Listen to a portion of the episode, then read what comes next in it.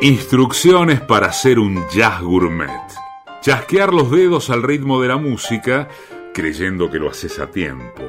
Disfrutar de un buen vino, aunque no sepas diferenciar uvas de aceitunas. Escuchar solos de saxo con cara de entenderlo, mientras se te cierran los ojos de sueño. Ir a los restaurantes más finos y terminar en una fonda porque te quedas con hambre. Jazz Gourmet un maridaje en el que música y entrevistas se sirven en copas. Conduce Grisel D'Angelo. Jazz Gourmet.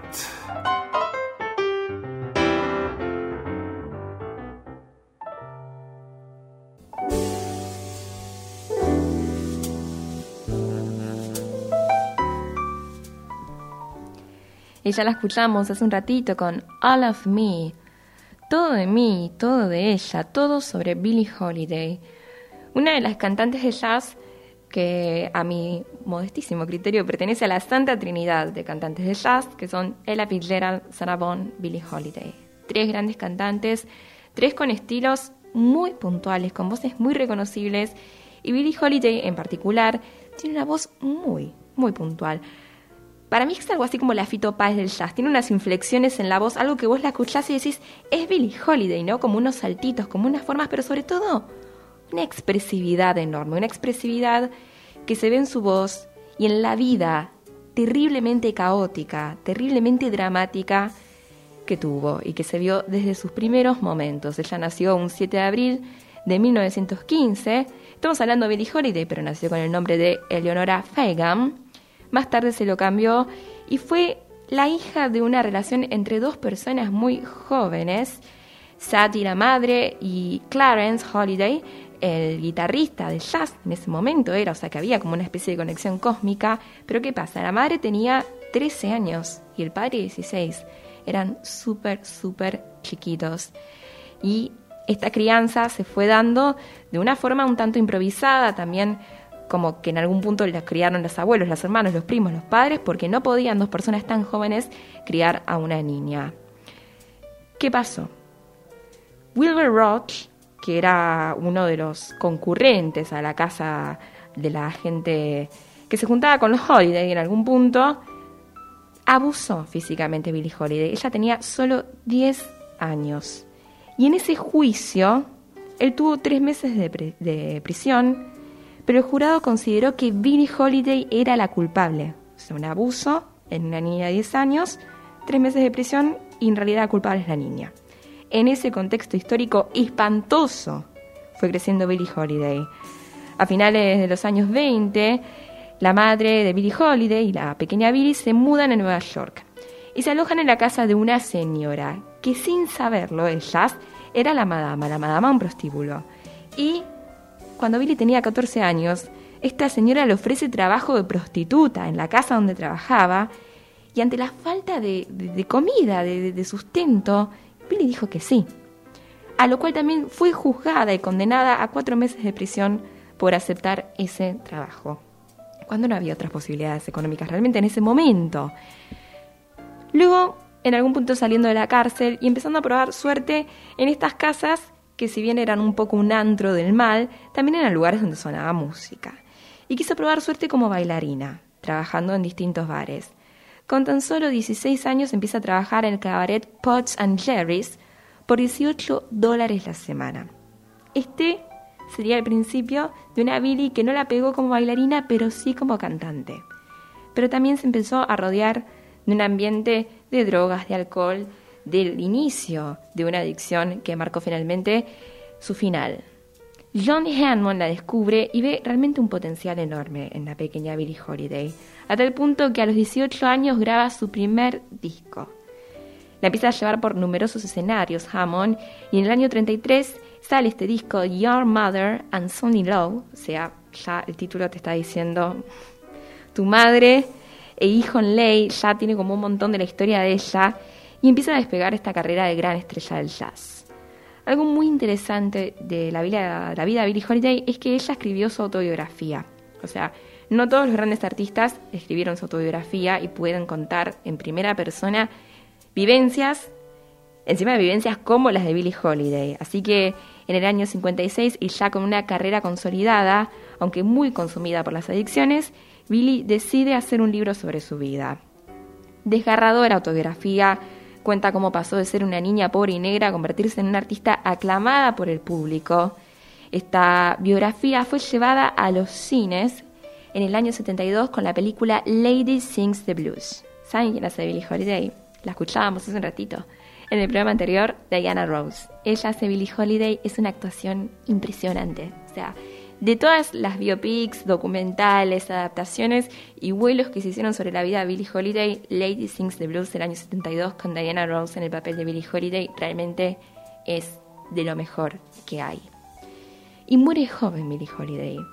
Un gran talento, pero muchísimas adicciones algunos lo comparan un poco con la vida de Amy Winehouse, ¿no? Todo lo que pudo haber desarrollado, todo lo que nos podría haber dejado artísticamente, y sin embargo su adicción provocó que con tan solo 44 años dejara este mundo. Algunas cuestiones más sobre Billie Holiday y algo que es hermoso de contar porque según la revista Time, la mejor canción del siglo XX fue una canción compuesta e interpretada por Billie Holiday. Billie Holiday le puso letra a una canción, que en ese momento eran como, bueno, casi muñequitas las cantantes de jazz, y algunas se animaban a escribir sus músicas y a poner sus letras. Y ella escribió Strange Fruit, que es un tema desgarrador, pero brutal. La traducción es efectivamente fruta extraña y habla del racismo. En algún punto, una analogía tremenda sobre cómo los negros colgados de los árboles, ahorcados, así a la vista, como un mensaje espantoso, son así extrañas frutas que crecen de los árboles. Y eso es lo que veía de repente Billie Holiday cuando estaba de gira y tenía que ingresar a un teatro era la imagen que tenía antes de entrar, si es que la dejaban entrar por la misma puerta que la gente blanca. Todas esas vivencias que las contamos de repente en la vida de Nina Simón y otras cantantes activistas por los derechos eh, afroamericanos, bueno, Billie Holiday hizo esta canción. Y era tan, tanta la emoción que le generaba, que la ponía al final del repertorio porque parecía que se quedaba sin voz. Terminaba de cantar Strange Fruit y no había forma de seguir el show, la quebraba, pero en algún punto demostraba el enorme compromiso que tenía con la letra, con esa composición y con darle voz a las injusticias que pasaban en ese momento. Así que Strange Fruit es una de las canciones más hermosas. La versión de Nina Simone es espectacular, distintas cantantes la han interpretado, pero en la voz de Billie Holiday tiene el sabor de que ella fue quien la escribió y la primera en cantarla.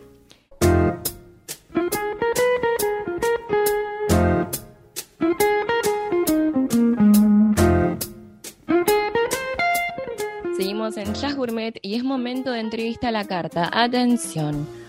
Hoy vamos a estar charlando con Sebastián Misuraka, que si bien yo lo conocí como pianista, él es muchas cosas más y no va a escapar de estas cosas que es en relación al jazz, a la música y otras hierbas.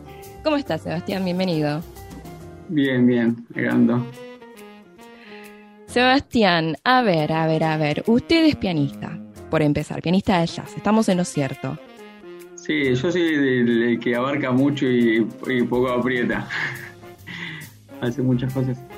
¿Cómo se dio esto de, digamos, arrancaste siendo pianista, pianista de otros estilos, desde el principio fue jazz, ¿qué te hizo enamorar esta materia? Me imagino que el señor Woody tendrá relación, pero quiero escucharlo de vos.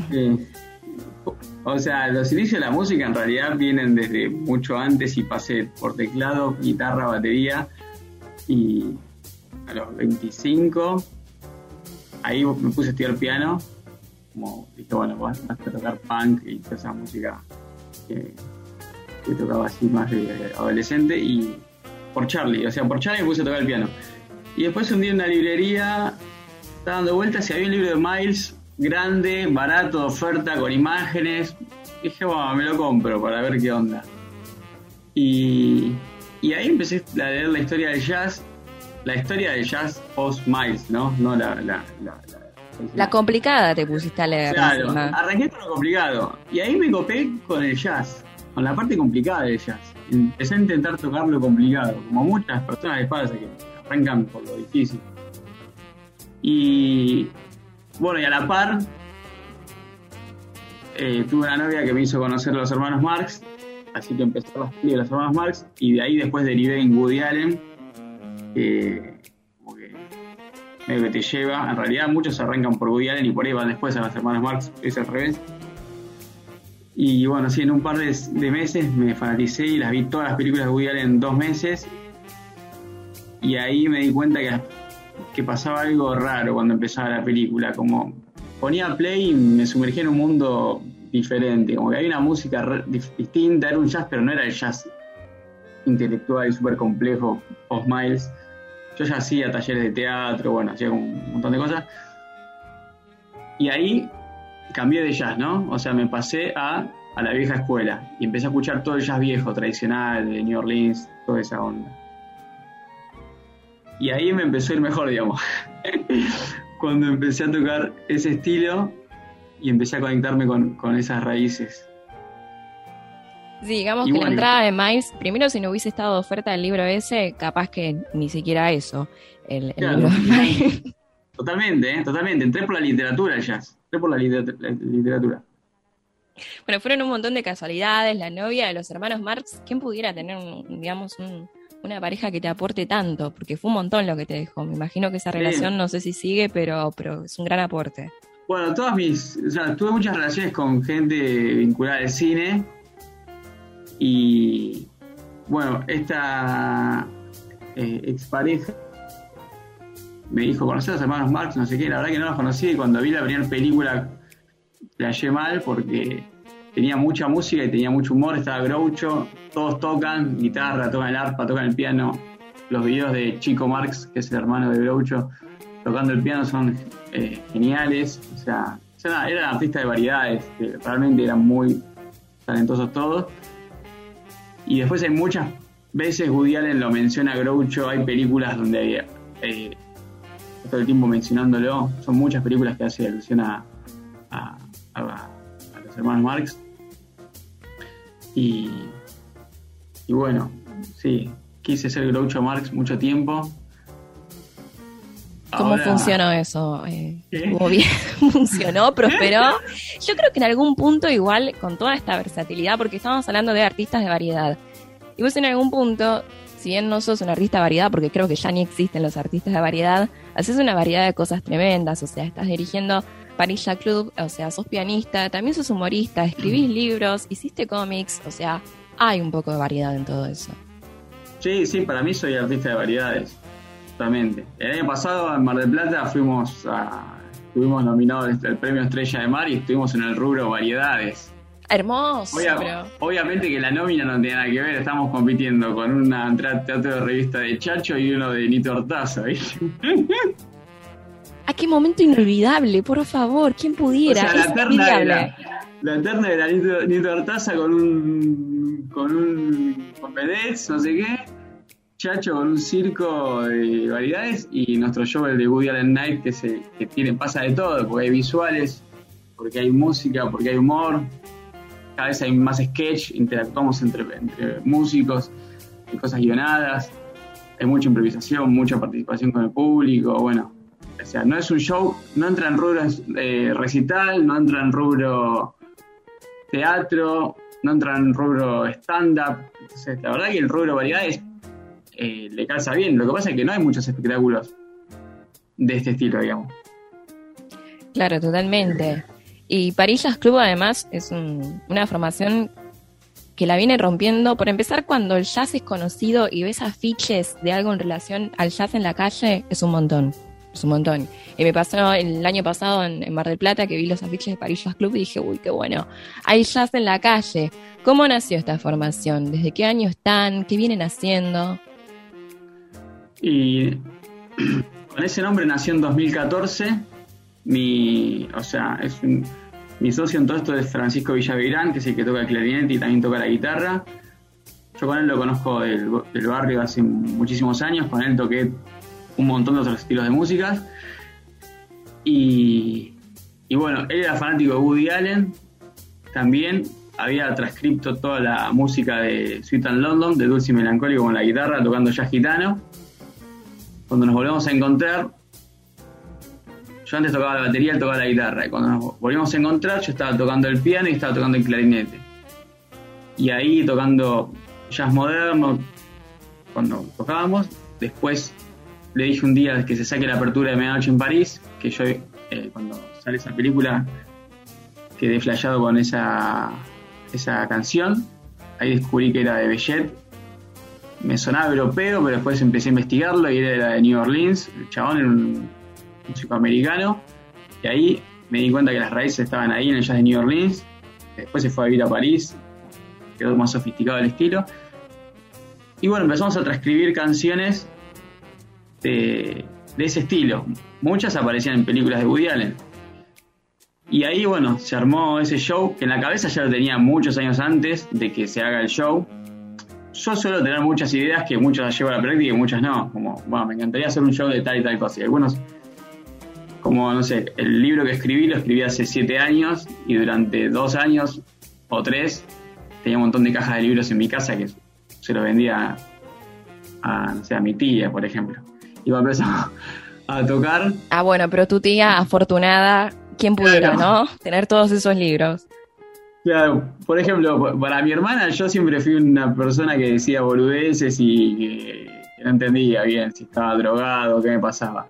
Después cuando los amigos de mi hermana empezaban a decir en Instagram y decían a mi hermana, che, ¿ese es tu hermano? O venían al show, no sé qué, y un día mi hermana me dice, pero pará, voy a ir a un show tuyo. Y tipo cinco años después mi hermana vino un show y vio que realmente estaba haciendo y... y lo pudo contextualizar, digamos.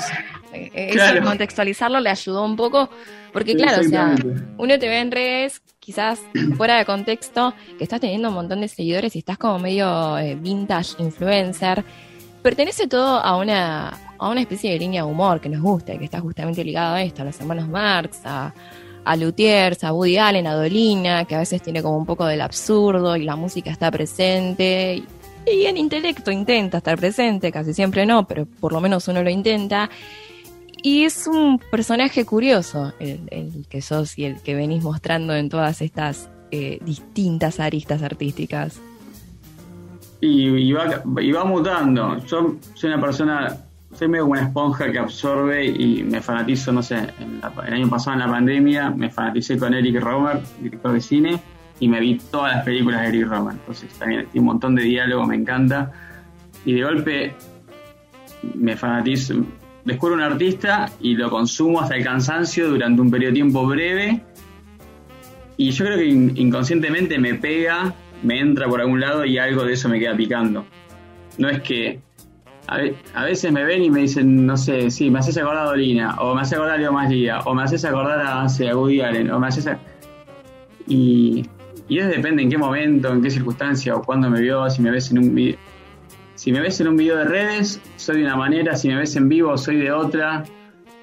Si me ves, qué sé yo, no sé, escuchando los cuentos que grabamos en Spotify, como que cada formato tiene una onda distinta. ¿Y a vos cuál es la que más te gusta? ¿Tenés algún show preferido? Decí la verdad. lo que más me gusta hacer. Y el vivo me gusta, me encanta. Eh, y el año pasado en la pandemia, lo que pasó es que me metí en el mundo de TikTok, que al principio dije, no, esto que es, viste, no, tuviste un. Ah, uh, esos son esos momentos oscuros de pandemia donde uno entra en TikTok y uff. Pero ahí me metí con una chica que, me dijo: Deja de perder tiempo en Instagram, venite, eh, a TikTok. Y la verdad que eh, tuve una adrenalina porque estuve subiendo videos durante un mes y vivir la adrenalina, que se viralice el video, que te lleguen miles de comentarios, ¿entendés? Que, no sé, que te sigan 5.000 personas por día. Vivís una adrenalina como si fuera un recital en vivo, ¿eh? Es otra forma de adrenalina, pero es una adrenalina también que... Entonces, la verdad que...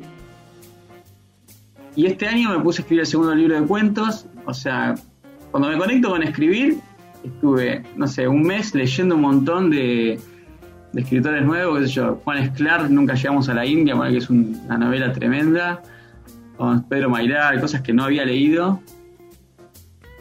Y son como momentos que a veces estoy leyendo y escribiendo, a veces estoy guionando y filmando videos para redes, y a veces estamos de gira tocando y me la paso tocando y, haciendo monólogos. Eh, si tuviese que elegir uno, no sé, bueno, la verdad que no sé. Eh, todos tienen su momento. Y a veces me pudro de uno y me meto en otro. A mí me gustó mucho igual este el de la adrenalina que planteaste un poco con las cosas digitales, porque también es una adrenalina que te permite estar en pantuflas. Ojo, eh. O sea, adrenalina de entre casa es un plan que compro. Sí, sí, adrenalina. Adrenalina, pero sin, sin escenario, sí, sí, en pantufla. Pero sufrís. Por ejemplo, el sábado nos juntamos a filmar un video con los chicos de la banda. Yo dije, este video, si no llega a un millón de views, me voy a deprimir y voy a dejar usar las redes por un mes. a ese nivel dije. No. Y lo, y, lo, subimos ayer. Y por suerte está, está funcionando bien. O sea, se está viralizando mucho y hay un montón de comentarios, likes y todo a ese video yo le tenía expectativas. A veces subo cosas sin expectativas y funcionan y bienvenido. Y a veces un video con expectativa y no funciona. Este video lo venía pensando hace bastante y le tenía mucha fe. Entonces tenía mucha expectativa. Y si después no, no funciona, y bueno, te agarra una depresión. Te agarra. Deba, para no deprimirte, no, no queremos deprimirte, ahora tenemos un compromiso. ¿Dónde podemos ver este y otros videos de los muchos que haces para redes? Bueno, en Instagram soy Misu Seba, Misu de mi apellido Misuraka y Seba de Sebastián. En TikTok soy Seba por, la, Seba por las ramas, como mi nombre sea por las ramas. Y después todo lo que es con la banda es Parillas Club BA de Buenos Aires. Buscan así, van a encontrar rápido en TikTok o en Instagram, que también estamos haciendo muchos videos nuevamente. Y de ahí te lleva los links y ven las fichas publicadas también que estamos tocando todo el tiempo. Así es, entonces Parillas Club va a estar el 2 de octubre en el auditorio de Belgrano haciendo jazz cartoons y el 6 de noviembre con Woody Allen Night. Y en Tenorios Club están todos los meses, así que nos falta oportunidad para poder escucharlos en vivo. Y nos vamos escuchando un tema que, que, nos seleccionaste de Parillas Club, que es Moonlight Serenade, precioso. Dale, nos vamos con eso. Muchas gracias por la nota. A vos, Sebastián Misuraca estuvo en Jazz Gourmet.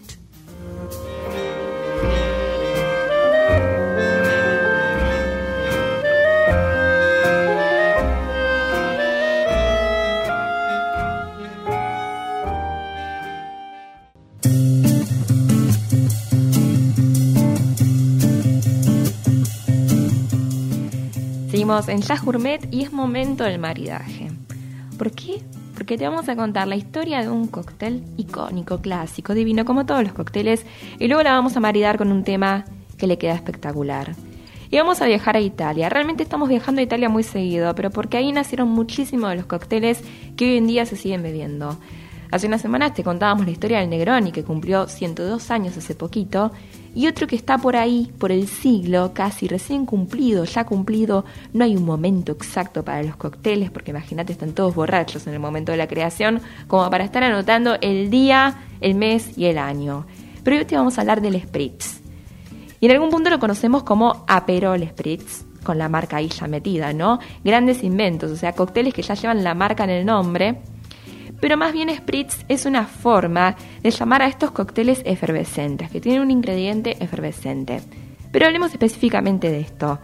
Uno de los secretos del éxito del spritz es que aparte de ser muy gustoso, es fácil prepararlo, lo mismo que con el Negroni. Cuando son fáciles de hacer, los hacen en distintos bares, los hacen en muchos más bares, la gente los empieza a hacer en sus casas y por ende son populares. Solamente tres ingredientes tiene el vino Prosecco, que es un tipo espumante de Italia, el Aperol o Campari y soda. Ese es el efecto Spritz, la soda. Con esto se prepara una bebida de baja graduación alcohólica, atractiva a la vista porque te, te lo sirven esos copones hermosos, naranja o rojo, con la naranja ahí flotando, y sumamente refrescantes, con un sabor delicado, dulce y a la vez cítrico. Ahora, ahora, ahora. Vamos un poco a la etimología, hermosísima que tiene este cóctel. Cuando los soldados del imperio austrohúngaro dominaban el norte de la península itálica, se creía que les gustaban los vinos de la región, pero les parecían un poco fuertes. Mirá a los soldados diciendo que el vino les parece fuerte, pero señores, están para otra cosa. ¿Cómo les va a parecer fuerte un vino italiano? Así que decidieron rebajarlos con soda. Y empezaron a bautizarla Spritz. ¿Por qué? Porque en alemán Spritzen significa algo así como rociar. Spritzen, rociar. Y de ahí viene el spritz. Mirá qué linda la etimología, qué hermosa historia totalmente intrascendente que tenés para contar en una sobremesa. De eso se trata este programa también, de estos datos fundamentales. El éxito fue tan grande que muy pronto era la bebida consumida de todo el país, algo así como la bandera de Italia en versión bebida, a tal punto que es común ver a los italianos tomarse uno durante el almuerzo, en el after office, para la hora del vermú, acompañando una picada en todo momento. Y la fama es tan grande que incluso batió un récord Guinness con el mayor brindis con spritz en simultáneo, un evento que se realizó en la Plaza de San Marcos de Venecia en el 2012. O sea, mirad todas las cosas que hay en referencia al spritz. Vayamos un poquito más al tema del aperol, ¿no? El aperitivo, esta base alcohólica que tiene el aperol spritz y que viene de la ciudad de Padua y pertenece al grupo Campari. Claro que sí, es un grupo, todo, o sea, los grupos no son solamente multimedios, también hay grupos alcohólicos y que tienen un montón de bebidas más allá de las que conocemos. ¿Qué tiene el aperol? Bueno, es un bitter, un amargo, que incluye ruibardo, algo así como un apio de tonos rojizos, medio ácido y naranja, y otras hierbas más, y azúcar, flores y muchos colores. Y eran los años en los que la economía europea tenía una crisis financiera bastante grande y el consumo empezaba a caer. La gente dejó de ir a los restaurantes y a las fiestas, aunque sí salía a tomarse un cóctel, sin quedarse a cenar. O sea, bueno, no, no hagamos todo el gasto, pero vamos a tomarnos una copita. Este dolce farniente tan lindo que tienen los italianos que incluso en las peores no se privan de un momentito de placer. Además creció la tendencia de preocuparse más por la salud, así que bebían menos licor, pero cuando lo tomaban elegían uno de mejor calidad y menor graduación alcohólica. O sea, estos son los típicos también como eh, la patergina o los amargos de la abuela, ¿no? Que son licores que tienen muchas hierbas y que uno tiene la fantasía de que además de estar tomando un cóctel, le estás haciendo algo bueno a tu cuerpo, ¿no? O te va a caer mejor la comida. En Italia existe la cultura del aperitivo, que consiste en picar algo antes de las comidas, así que como la gente no podía permitirse una cena, empezó a optar por estos locales que ofrecían aperitivos. Algunos lo hacían de forma gratuita, otros te decían, si te quedas a comer una pavadita, te damos el aperitivo gratis.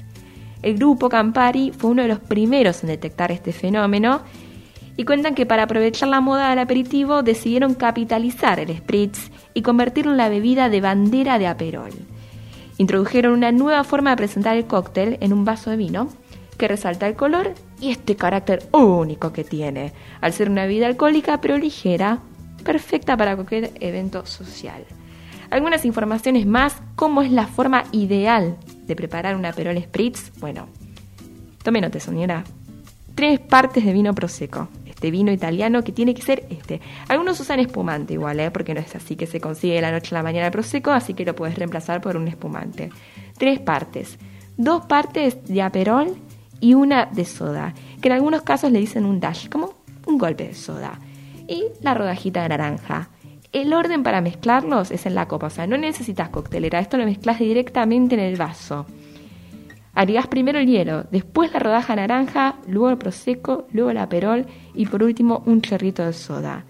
Acordate que esto no se trata de revolver porque le sacás el gas y por ende la magia del prosecco, la magia de la soda, sino de integrar con alguna cucharita larga, alguna que te has hurtado alguna vez que fuiste a un bar, te quedaste con la cucharita larga o lo que sea que tengas a mano, bueno, lo removes sin sacarle la efervescencia desde el fondo hacia arriba. Esa es la mejor forma de preparar un Aperol Spritz. ¿Y con qué lo maridamos? Con Frebon Gusto, un gran italiano, un clásico.